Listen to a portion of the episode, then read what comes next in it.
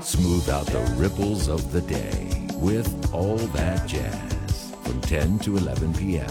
Sunday to Thursday on Easy FM. Back to the dewdrop.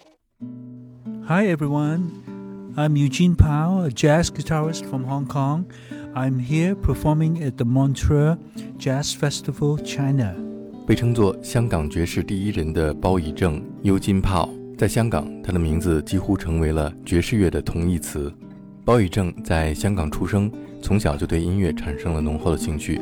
十几岁的时候，在北美留学期间，开始接触 Beatles 和 Led Zeppelin，并且爱上了摇滚乐。从此，他学习演奏吉他。在上大学之后，才开始接触爵士乐。I discovered jazz when I was in going to university uh, in the United States. But I grew up listening to rock music like the Beatles. And so I started learning the guitar, playing more rock music. And when I went to the university, I discovered jazz. So I tried to play jazz, but it was very, very difficult. Jazz is uh, very difficult to learn and you have to know more about the music theory and you know how to improvise. So yeah, that's how I got started in in university. That was the seventies. Uh, 70s was uh, maybe high school, and uh, college was like early 80s. I went to San Jose, California, uh, for high school, and then uh, for university, I went to uh, Seattle, so University of Washington. And uh, then the last two years of university, I went up to Vancouver, BC. Um, I graduated from Simon Fraser University with a business degree because my family they were against me studying music so they want me to study business to so I can come back and take over my dad's uh, business comp- his company. But uh, so I got my business degree, went back to Hong Kong, and then I went up ended up playing music anyway. So became a professional musician around 84. So next year will be 2024, right? So that marks me.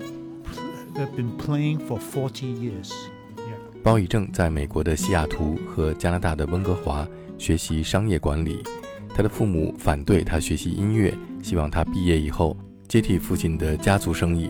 然而，1984年尤金·波毕业返回香港之后，并没有按照父亲的意愿从事商业，而是义无反顾地成为了一名职业音乐家。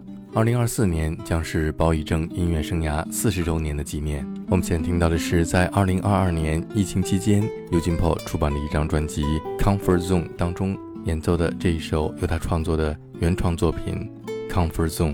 啊，OK，啊，the title track from that Comfort Zone, it's my original composition, and we played it uh to today too in our performance at the Montreux Jazz Festival, China.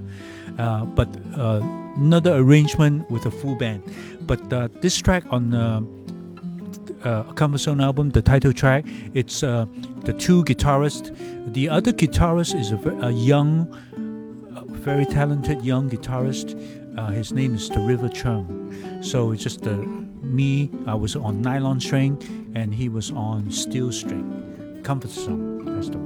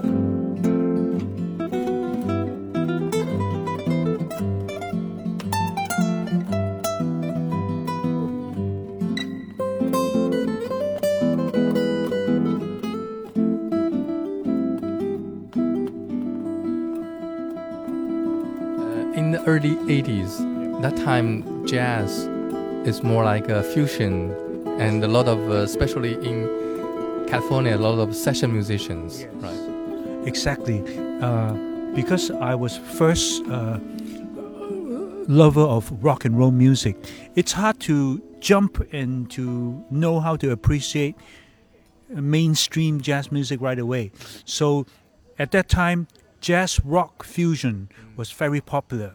It has the combined uh, elements of the rock feeling, but with the jazz improvisation. So that really helped me to understand and lead me into getting into more of the like the mainstream history of jazz, you know, like Miles and Coltrane and all that. Yeah. Can you tell me which album is the first album you listened to? Oh, you know, the talking about jazz rock fusion in the late 70s and early 80s. There's three biggest groups. It's Return to Forever, with Chick Corea, Weather Report, and the Mahavishnu Orchestra. Yeah, those three. Yeah. Those three, especially in uh, Mahavishnu Orchestra with uh, uh, John McLaughlin. Yeah. yeah. streaming guitar, you know, like like loud rock sound. But wow, the scales, I couldn't I couldn't understand what kind of scale he was using, and also the music is all not everything in four four. Sometimes it's nine eight seven seven. You know, very uh, Indian music a influence. lot of Indian music influence also, and uh, J- J- uh, Mahavishnu Birds of Fire. That's the that's the one. 包以正刚刚开始接触爵士乐的时候是八十年代，正是 Jazz Fusion 大行其道的时候。对于摇滚乐迷的尤金炮来说，这种将摇滚和爵士乐融合的新的音乐风格，很快就让他产生了浓厚的兴趣。对他影响最大的 fusion 乐团有 Chick Corea 的 Return to Forever、Weather Report 和由吉他手 John McLaughlin 所率领的 Mahavishnu Orchestra。我们现在听到的是包以正为我们推荐的 Mahavishnu Orchestra 在一九七三年推出的第二张专辑《Birds of Fire》当中的标题作品。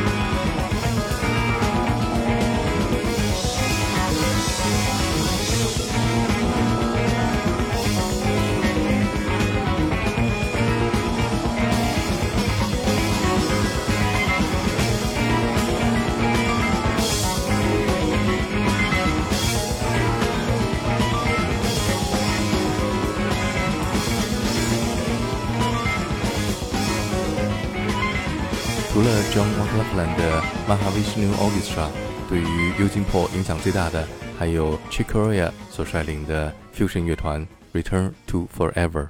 And Chick Chick's uh, Return Forever was amazing too. The composition is so intricate. There are like so many movements in one piece piece of music. And uh, at, that, at that time, of course, Al Di Meola, also very like screaming rock sound, really fast. Um, yeah, so that led me to want to find out more about what they were doing. And so I understand that that's jazz improvisation and they're improvising. So, which led me to the history of jazz. You know, I can tell you a story. I was going to high school in San Jose, as I was telling you. So I went to the record shop and I wanted to buy Led Zeppelin or something. But in the store, they were playing this music.